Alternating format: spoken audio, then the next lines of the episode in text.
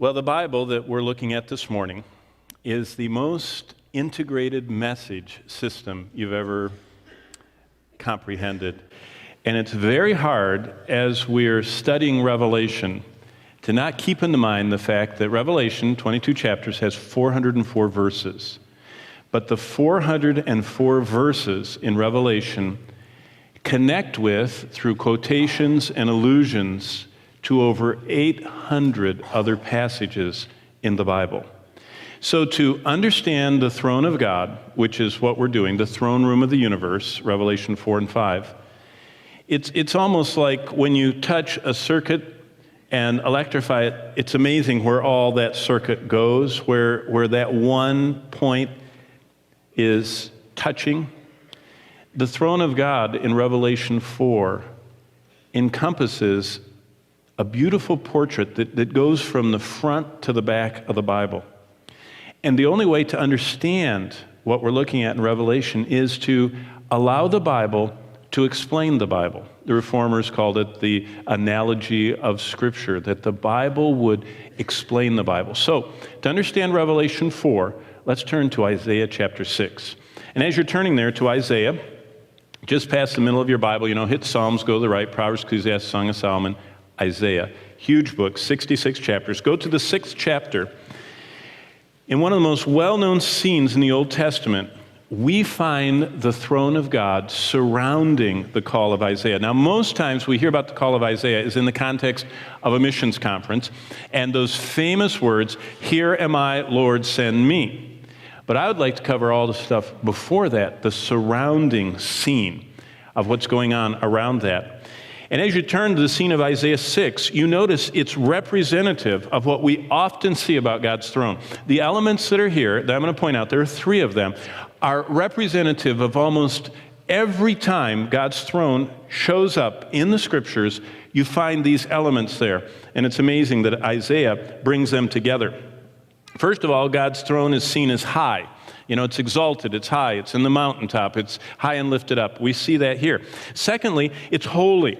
God's throne is surrounded, it's permeated by an atmosphere of holiness. Holy means separated, it is set apart. God's throne is set apart like nowhere else in the universe. Now, last week we saw that sometimes God allows to parade in front of him the doomed rebels, the angels, not all of them, but some of them, that, that turned from God in the rebellion of Satan and they have an appointment of some kind, and that ends in the revelation. God doesn't let them come there anymore.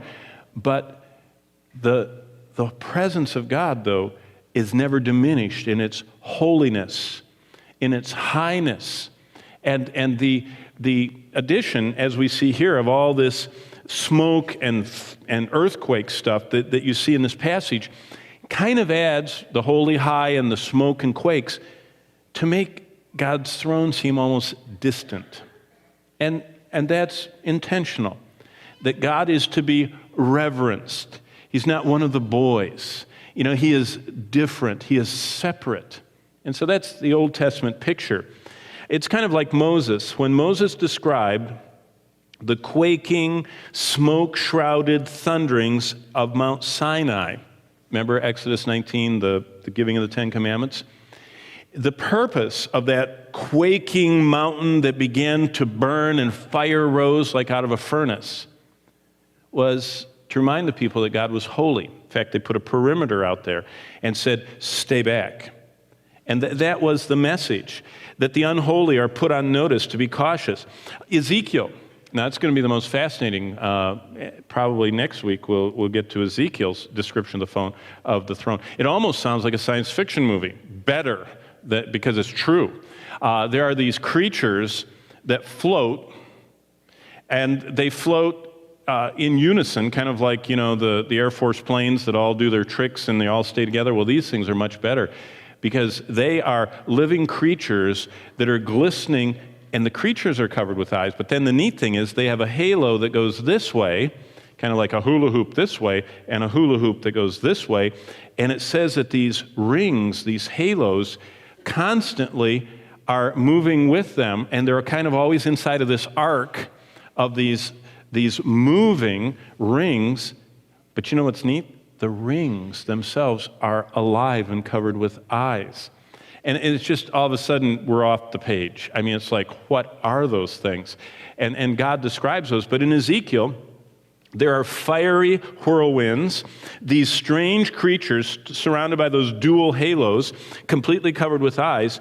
And we see that God and his throne are a place of, of absolute purity, reverence, holiness, and awe.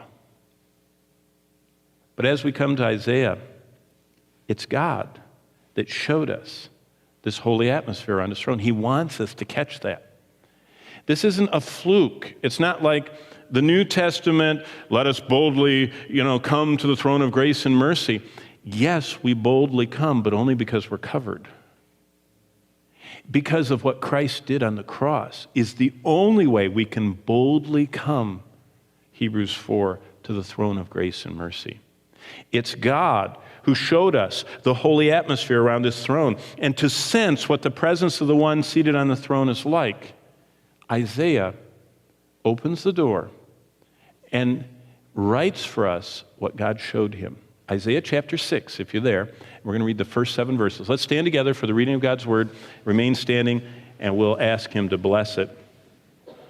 In the year that King Uzziah died, Isaiah 6 and verse 1, I saw the Lord sitting on a throne, high and lifted up, and the train of his robe filled the temple. Wow. Verse 2 Above it stood seraphim. Each one had six wings. With two he covered his face, with two he covered his feet, with two he flew. And one cried to another and said, Holy, Holy, holy is the Lord of hosts. The whole earth is full of his glory. Verse 4 And the posts of the door were shaken by the voice of him who cried out, and the house was filled with smoke.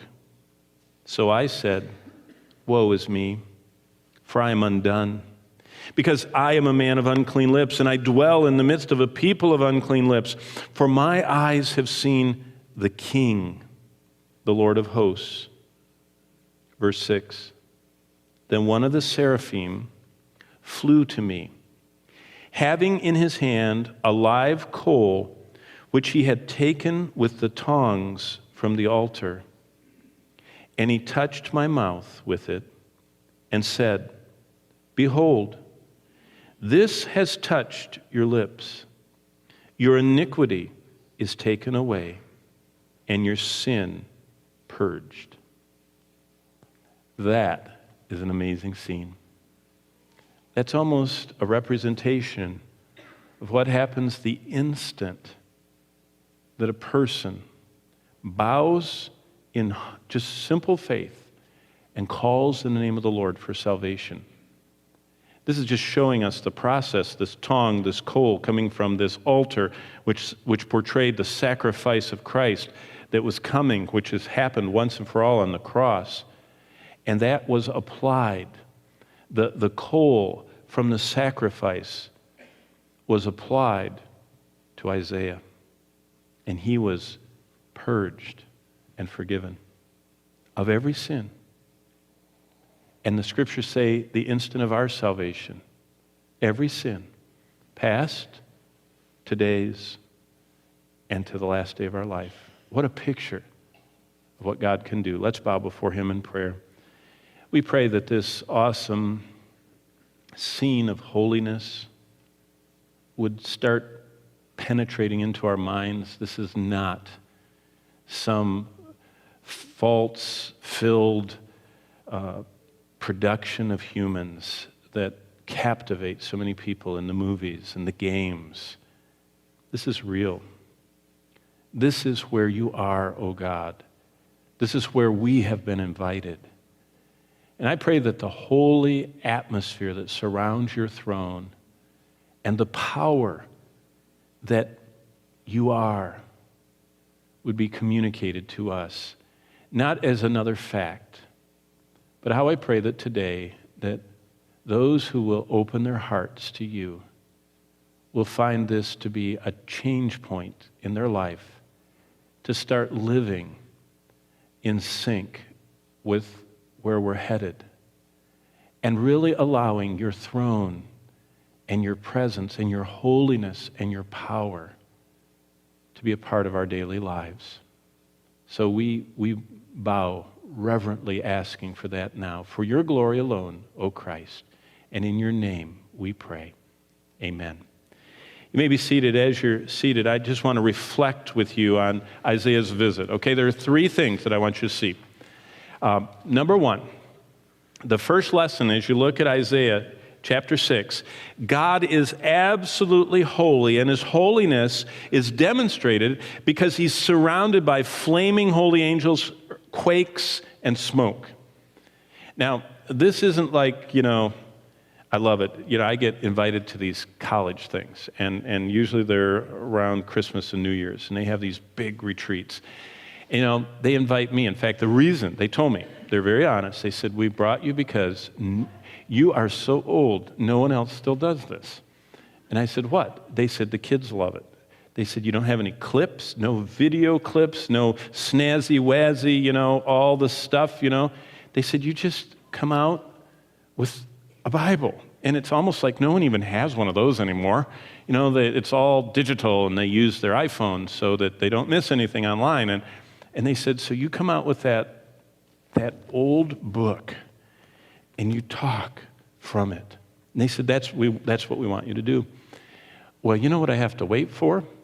I forget every year to bring my earplugs. I mean, you talk about shaking, vibrating. Very often, my pen that I have right here is just going. I mean, those basses, I don't even know where they are. And smoke. I mean, it's just. It's just unbelievable what they go through. Uh, that is not what this is like. That is all, you know, all that is, I don't know what they make the smoke out of and all the lights and the huge. This is real. And this is what God wants us to see that in his holiness, he is surrounded by flaming. Seraph means burning ones. Now, most of us have never seen a burning creature. Well, you have in the summer. If you have one of those bug light things, you know, with the purple light in the middle and the, the electrified things, you can see for just a, a burning creature, but it's gone. These things keep burning, and they just are flaming beings, these seraph theme, plural. That's more than one. A seraph, seraphim is more than one. They are flaming, but their surrounding, when they speak, they cause quakes. They cause the whole place to shake, and there's all this smoke. Well, I want you just to notice the holy atmosphere of heaven surrounding God's throne. There are three things that Isaiah tells us about God's holiness. Number one, it's connected to the smoke. In fact, our God, Hebrews says, is a consuming fire. And whenever you have a consuming fire, smoke is a byproduct. And so there is this, this picture in the Bible every time the infinite God from this throne gets near humans as he enters the atmosphere, so to speak, as, his, as he comes from the spiritual dimension into ours, this consuming fire comes with him. And it seems to consume everything around it. In fact, when, when God came down to meet with Abraham in Genesis 15 to make his covenant, smoke was rising like from a furnace as, as this fire came. You didn't see God. You don't see somebody walking around with white hair. You see this flaming, consuming fire with smoke rising out of it. When he came down to talk to Moses, on the top of Mount Sinai. It says that the entire mountain was enveloped in smoke, and it began to look like a updraft from a furnace. The smoke just, just was going fast upward. This is how God, our consuming fire, comes with this smoke. Secondly, look at verse 4. When, when, the, when they mention that God is holy in verse 3 and verse 4, it says the posts of the door were shaken. In other words, the, the whole structure, the whole uh, building materials were quaking. And again, when God comes down, there's this, it's almost like that the natural world cannot bear to just idly sit and, and allow God, the Creator. It's, see, the, the universe knows the Creator. And so it begins to quake. Quakes here. Mount Sinai, it says, was quaking so much it scared the people to death, and, and they fled. And it says the same in Revelation as God comes down in his wrath. It says that the earth is, is convulsed with earthquakes like, I mean, nothing. I mean, it's going to be like a 20 on the Richter scale, not an 8 or a 9. It says every island in the oceans sinks below the water. Every island. Every island. I mean, that's, that's quite a quake. But thirdly, it's not just the smoke and the quaking. Look at verse 2, and this is what I want to spend some time on. Notice these amazing creatures that are surrounding God. In Isaiah 6 2, we meet some of God's creations that we only see here. Now, I think uh, that the seraphim are in Revelation, they're just not named because we see angels that are doing the same thing. They're ferrying burning coals from the altar before the throne and they're, they're dispensing them. And it seems like the flaming ones deal with the coals that come from the altar representing the sacrifice of Christ. But they're only named here. They're called seraphim, which means the burning ones, and they seem to be a part of the throne team that are always associated with carrying out God's plans, especially those attached to the sacrifice of Christ. When Isaiah sees how holy God truly is, his first response, look what he does in verse 5. When, when, when he sees the, the smoke, when he sees the quaking, when he sees these flaming creatures and, and looks up and sees that, that train of God's robe just filling the temple and then sees the throne, boom, in verse 5 Woe is me! for I am undone. Undone is an interesting word, it means dissolving. He just felt in the presence of the Holy God, he just felt himself disintegrating.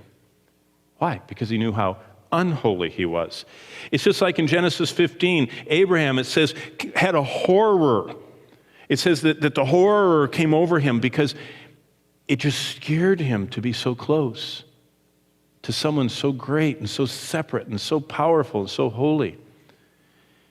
In fact, in the New Testament, it's fascinating. The same thing occurs. When Peter saw the deity of Christ displayed, remember Peter, Luke 5, uh, the first seven verses, Peter's doing his thing, you know, and fishing and didn't get any fish, and Jesus comes to the shore. This is not John 21, this is an earlier one. This is actually a turning point in Peter's life. And Jesus calls from the shore and says, Hey, Peter, put your, put your nets, plural in Greek, on the other side. Peter says, I've fished all night. There aren't any fish here. But okay, for you, I'll throw one. And the Greek says he put one in, one net, singular. As the net hit the water, a solid mass of fish filled it and it started tearing it open. You know what? That's when Peter kind of forgot about fishing. And it says, he fell right on his face and he says, Please leave. I am so sinful. You are God. You see, there's this, this reaction to what God does. And, and we see this reflected in, in these creatures. But here's the big picture God is absolutely holy. That's the first lesson. And the personal application of that lesson is we need to be like Peter. We need to be like Job, we saw last week. We need to be like Isaiah, that we're looking at right here in chapter 6. There was a response.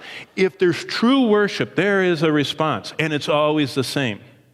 That's why I fear about a lot of worship nowadays. A lot of worship is entertainment. Now, I'm going to cover that later. Biblical worship causes people to be dissolved in their human pride and strength and self sufficiency. And the only thing that they can think of is just falling humbly before God. Now, we're supposed to be doing that all the time. Just as Isaiah needed to be purged, so must we. God has explained to us what he desires. He wants us to bow daily in reverence to him, he wants us to seek to being, be kept clean. You all know one of the best known verses. If we confess our sins, 1 John 1 9, he is faithful and just to forgive us our sins and to what? Cleanse us. Now it's interesting. The, the way the Lord designed that verse, if we Present active indicative is the, the form of the Greek word. If we are constantly characterized by confessing our sins, do you know what an evidence of salvation is? An awareness of sin and a hatred of sin and saying the same thing about my sin that God says.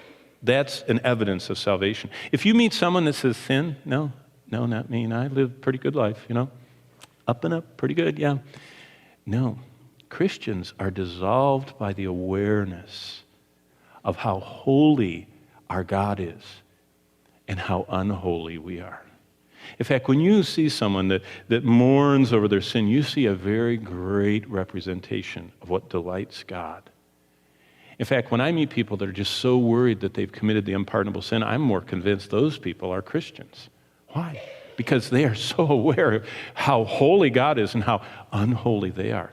But what the Lord says, 1 John 1 9, it's our constant responsibility to be confessing our sins so that Christ can cleanse us from our unrighteousness. We're already forgiven. There was a once and for all Hebrews 10 12 sacrifice. Jesus doesn't just keep forgiving. See, we, we need to understand the theology of forgiveness is God only forgives once. We confess constantly. He already has forgiven us. Now, we have to constantly be forgiving others and they have to be forgiving us. God forgives once. And the essence of salvation is if you've ever been forgiven of any sin, you also have been forgiven of all sins. And if you have any sin that's not forgiven, you don't have any that are forgiven. Because God does not give it out by pieces. He's not saying, oh, okay, I'll cover that one. I'm not sure about those two. This one I'll do. He doesn't cherry pick, He forgives. Hebrews 10 12. By one sacrifice, once and for all, he has forgiven us through the work of Christ on the cross. But what are we supposed to do? We're each needing constant cleansing. Now, look at verse 2 because I want to show you another point. Second point. Not only is God absolutely holy, God is absolutely all powerful over everything that is anywhere. And I want to illustrate this from verse 2 because in verse 2 we bump into these flaming ones. And, and most of us spend far too little time thinking about what it says here. I mean, this is a creature that exceeds anything we understand. Now, in movies, you know, we can have flaming people and all kinds of cartoon things, but that's not real. We all know that's not real. This is real. This creature in verse 2, this seraph, exceeds anything that we know is possible in this universe. For a living creature to live in burning flame, we don't know anything about that. It just is beyond what we're able to do. And God shows us his absolute all power over everything by the reflection of the creatures he made to surround him. Now remember, just put this in your mind God on the throne is greater than the sum of everything he has made. He made all this stuff. So God is greater than any individual part of his creation. Whatever you think is big, the Grand Canyon, the moon, the stars, the galaxies, subatomic physics, he is greater than any single part. He's greater than the totality of all of his creation. And he made everything, including these creatures. Each of the angels we read about in God's Word have a power that exceeds anything we can understand. There's so much we don't know about what else is out there in the universe besides us humans, but what we do know is overwhelming if you think about it. Let's just work with what we do know instead of the fringes that we don't know.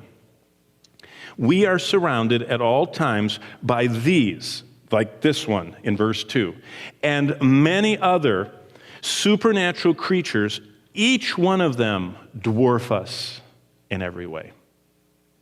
I mean, any angel, the least angel, is greater than any human being and just makes the human being seem like an amoeba compared to what that angel is in its being, in its power. Just whether it's a good or bad angel, just that angel.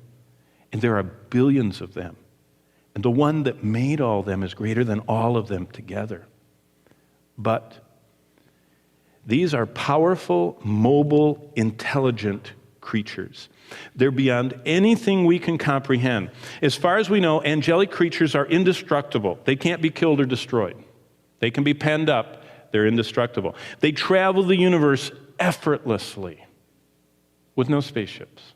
I mean, oh boy, you know, they're redoing the Star Wars thing. I remember watching it in London in the 70s. You know, the premiere, it was a big deal. I wanted to go see Star Wars. And, and, and you know, those big ships, you know, makes noises. We got to surround ourselves with a bubble of earth to go anywhere.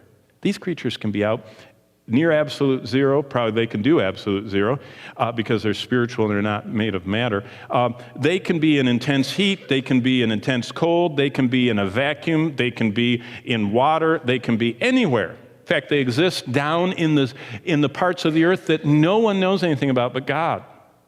Remember, God says there's a whole bunch of these things that are here. They're in this prison that the entrance to it is over in the Middle East, and they're going to be let out during the tribulation, Revelation 9. These creatures are amazing. But God on the throne is the originator. He is the creator of angels. God spoke. All he did is say something. And billions of these angels appeared from nothing. So God is greater than anything he created and greater than the totality, the sum of all that he created. And that's who's on the throne. That's all holy and all powerful.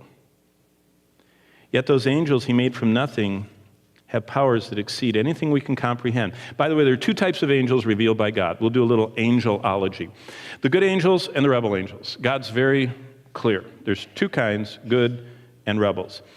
So it's clear from the division of the angels that God doesn't tolerate rebellion at all. There are many orders within the two kinds. The, I'm not talking about uh, mythology here. The Bible, God tells us of orders, that's levels of created beings within the angelic ranks. Among the good, there are at least five types of good angels the Bible talks about. Number one are the archangels. The only one that's specifically called that is Michael, but Gabriel seems to be in league with him. And so they're the archangels. Uh, Michael is the head of all the armies of God. So he has the largest army in the world, uh, in the universe. Um, then there are these flames. They're called the flames. It says that there are seven flames that always stand around the throne of God. In fact, the throne of God is round, and there are these seven. If you read about them in Revelation 4, you also read about them in Revelation 1, you find them in the Gospels, you even find them clearly described in the Old Testament book of Zechariah. And it says that these are the angels that, that appear to be like flames of fire that always face God. They're always, there's seven of them, and they're standing equidistantly around his throne, and their, faces are always toward him, and he dispatches them to do things.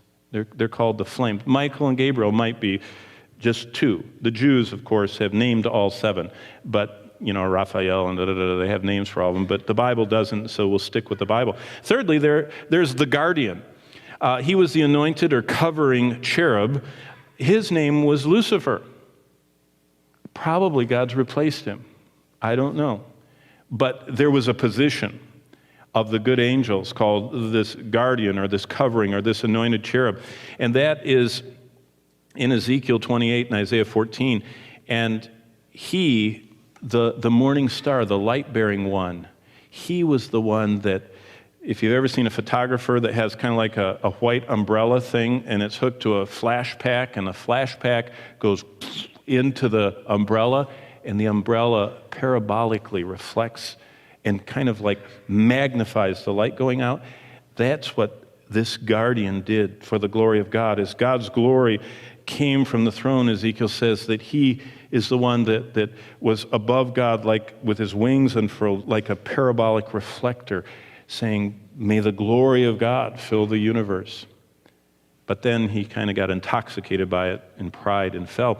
Then, fourthly, the rest of the people that, that Lucifer used to be, the cherubim. We don't know how many of them there are, but they're always around God's throne and in other places. These are the ones that guarded the tree of life in Genesis 4. The cherubim are fascinating. They're living creatures. They're covered with eyes. We know what the devil looked like. He had all these wings and he's covered with eyes, and he didn't wear red tights or have a pointy tail. He's just a cherub.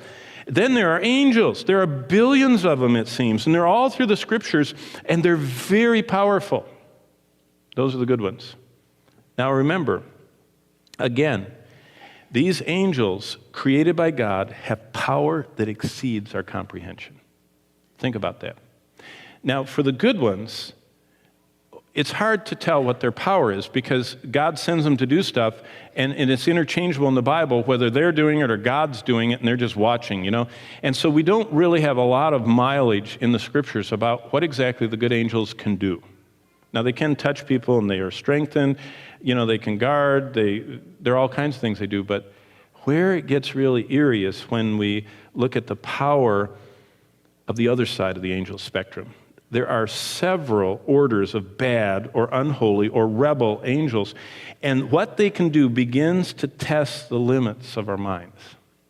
Now, we won't go to the fringe in the gray area, you know, out in the distant where we can't see it. We'll just stick with what the Bible says in black and white clearly. Number one, there are seven orders of angels. The first one is the shining one. That's Lucifer, as Satan is called in Isaiah 14 12. He's the ruler of this world, John 12 31. Paul tells us in, in, in the book of Ephesians that he's the God of this world.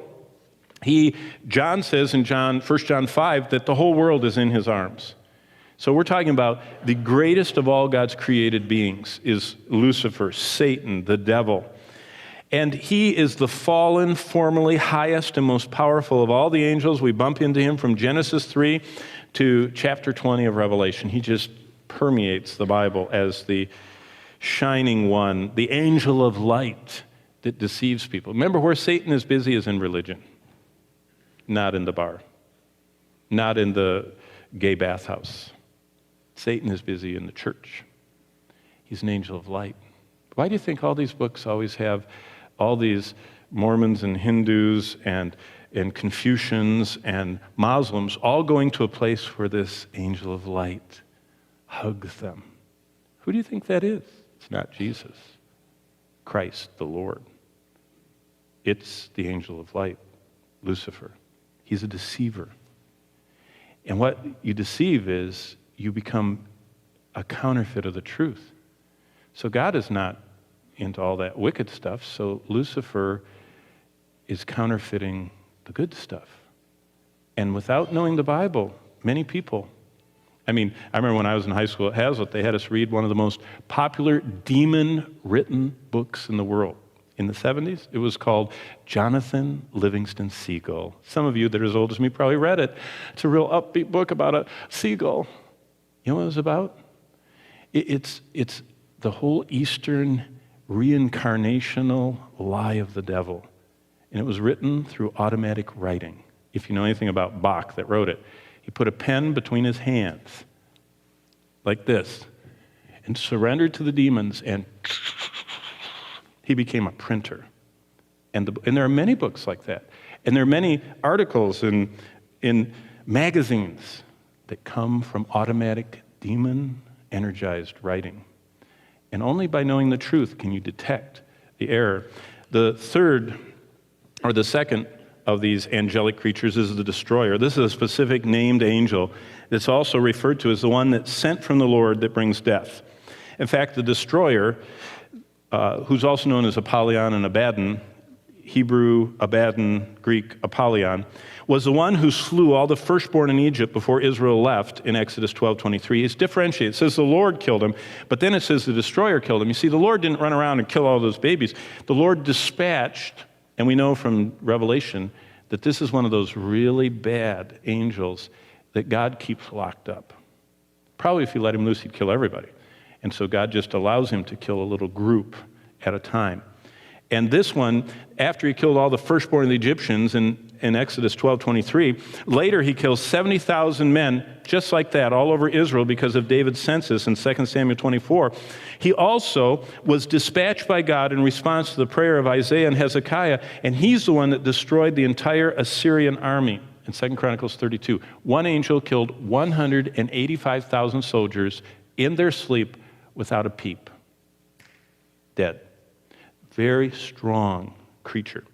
Thirdly, his soldiers, they're the horrible monsters under him, under Abaddon. These are the horrific creatures that are contained in this pit that's somewhere in the Middle East, down deep in the earth, awaiting deployment into warfare during the tribulation. Revelation 9 1 through 11 contains the chilling description of them.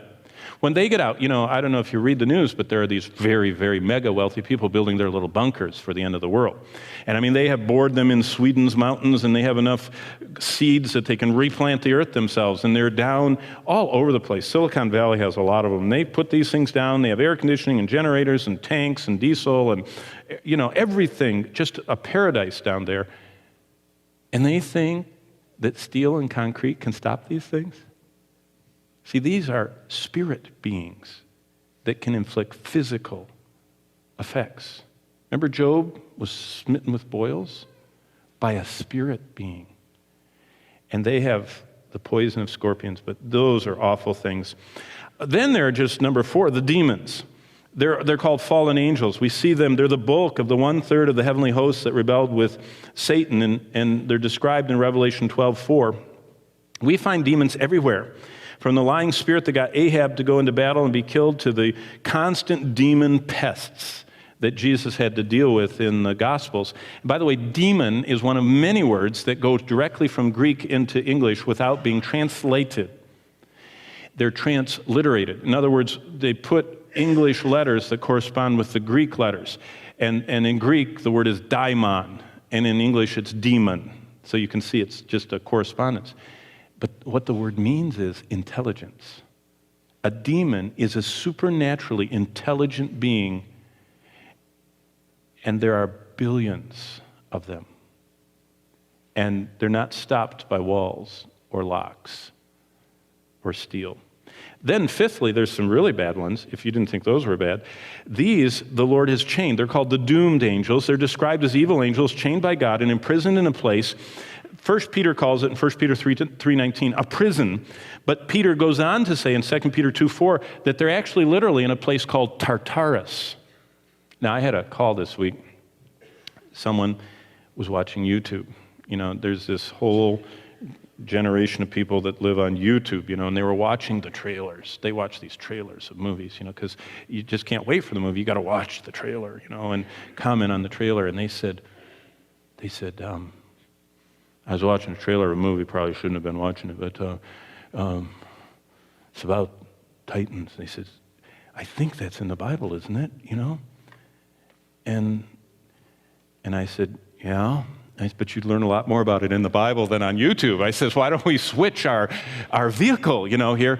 And, and I explained to him, but yeah, Tartarus is where these, these creatures are imprisoned that are around from the time before the flood, and they're awaiting final judgment. In fact, Jude talks about them, and he says that these creatures are so malignant and they are so vile and wicked that they got the entire human race to follow them, except for eight people everybody else they got. And you know the eight Mr. and Mrs. Noah and their three sons and their wives. Everyone else followed him. Of course, Enoch went ahead. So there were nine that didn't succumb. And God took them, and it says in Jude that He has put them in everlasting chains under darkness, and they will never get out until the final judgment. And then they'll be cast with Satan into the lake of fire. So these are the doomed angels. Then, sixthly, these are, and we know even less about these. I'm going in the order we know about them. These are the nation princes. Daniel bumped into them in Daniel 10, verses 13 and 20. And there's only two of them named the prince of Persia, the prince of Greece. Now, let me ask you a question. Is Persia, Iran in the news? I mean, they're in the news every day. I have an aggregator with Google. I mean, it's just too much. I can't even read. I erase most of them.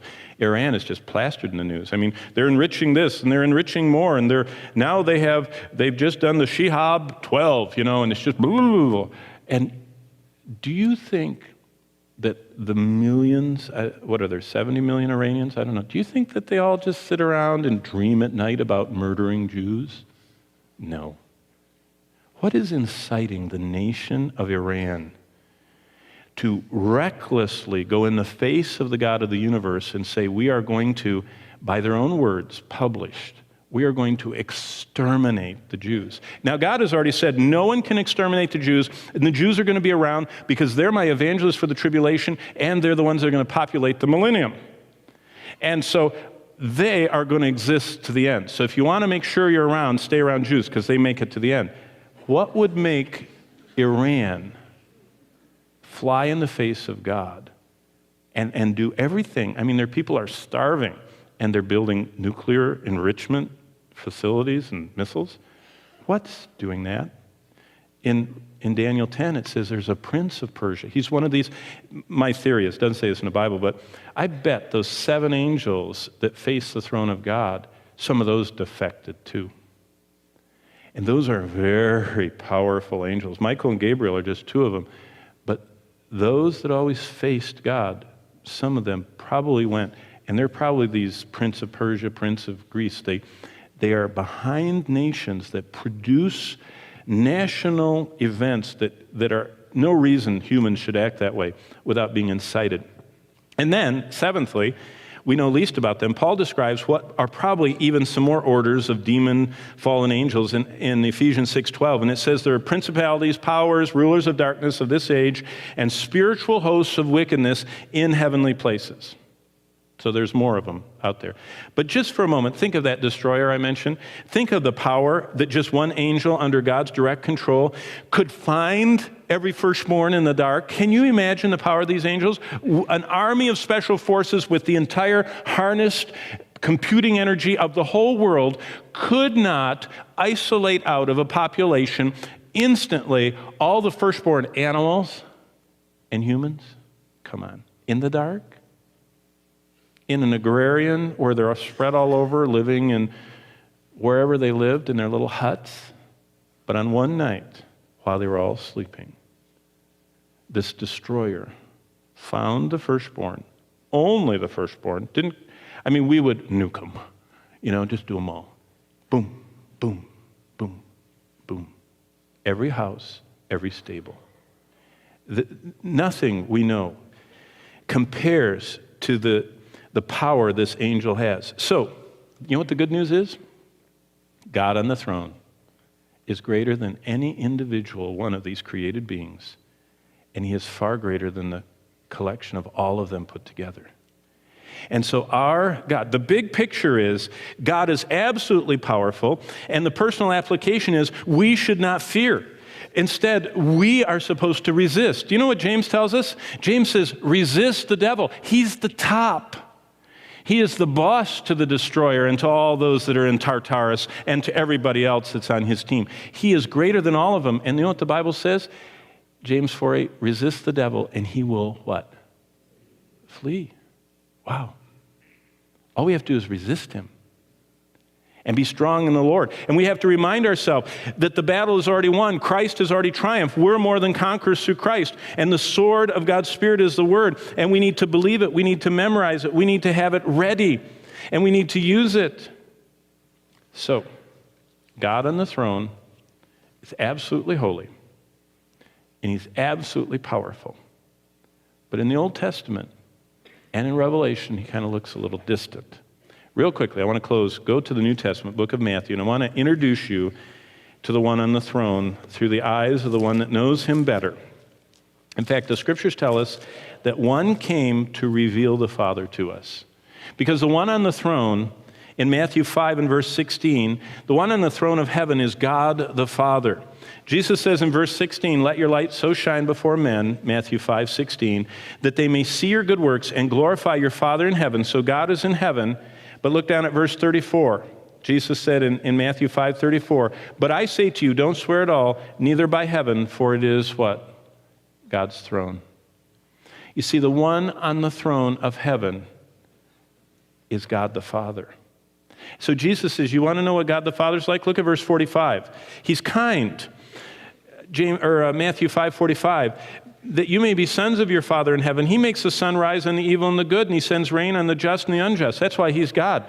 I mean, I wouldn't let it rain on the, the unjust, I would let their lawns die. You know, I wouldn't let the sun shine and let them be in the dark. They live like the dark, let them be in the dark. God is kind.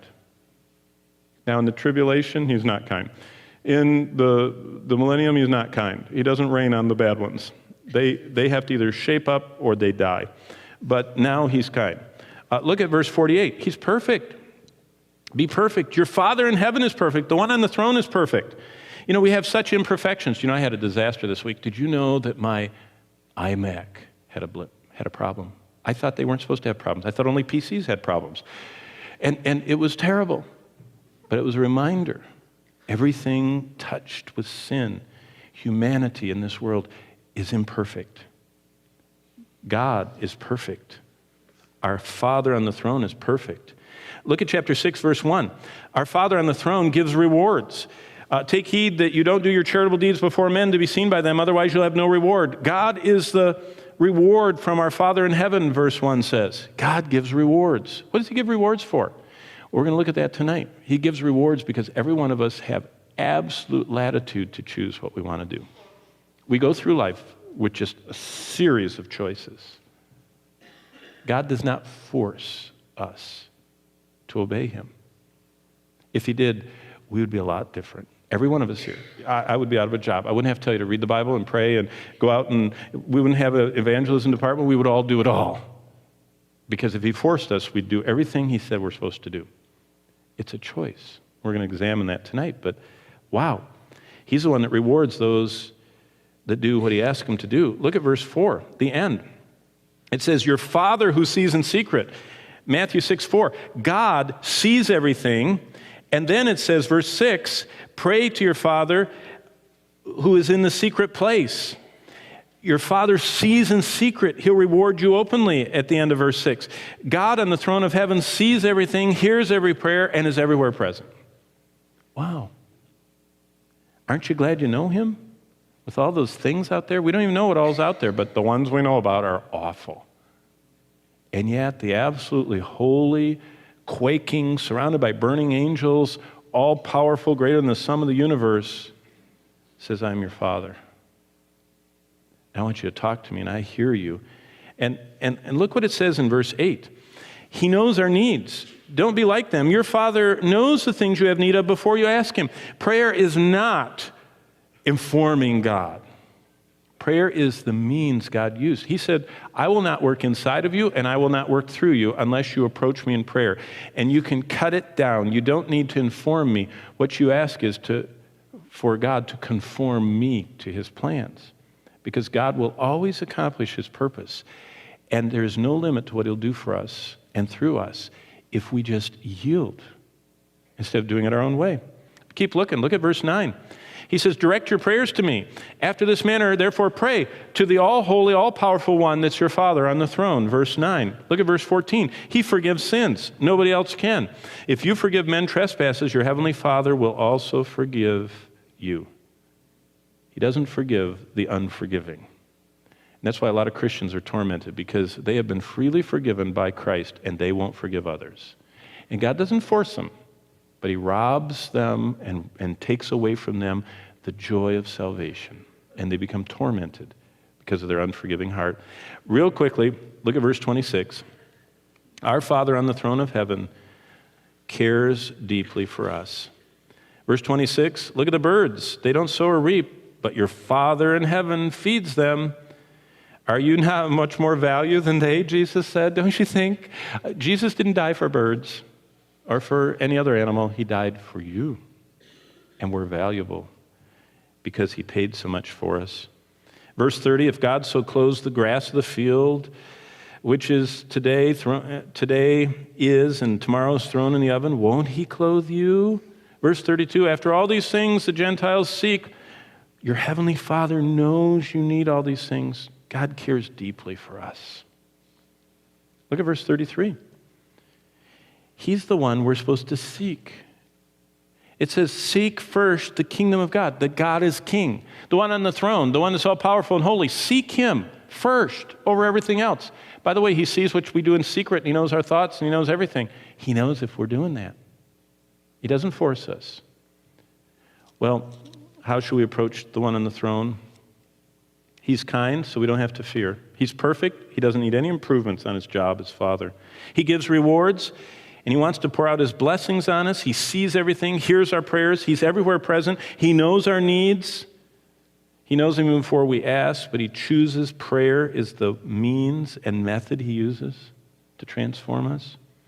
He wants us to pray to him. He forgives our sins in spite of the fact he knows how much we've sinned and how much we continue to sin, and he still forgives us endlessly.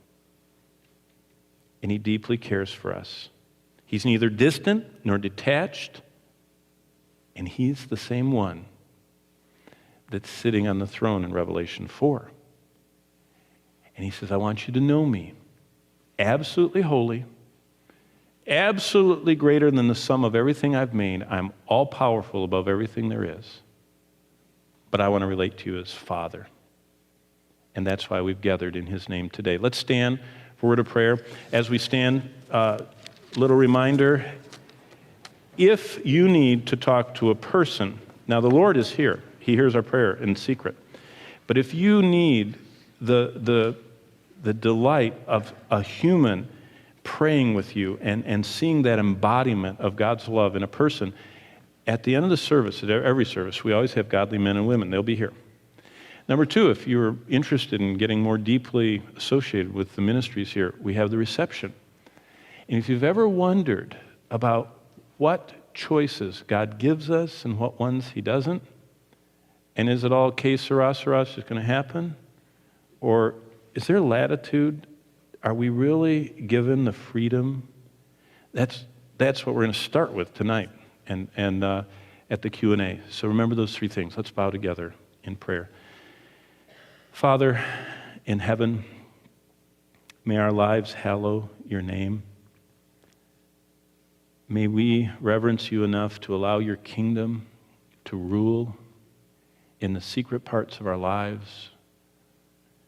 And may we realize that you are kind and deeply care for us, and we're so glad we know you because there's such awful stuff out there. But yet, even the greatest flees when by your Spirit, through your word, we resist. May you teach us what that means. And may we triumph in Christ, in whose name we pray. And all of God's people said, Amen. God bless you. as You go.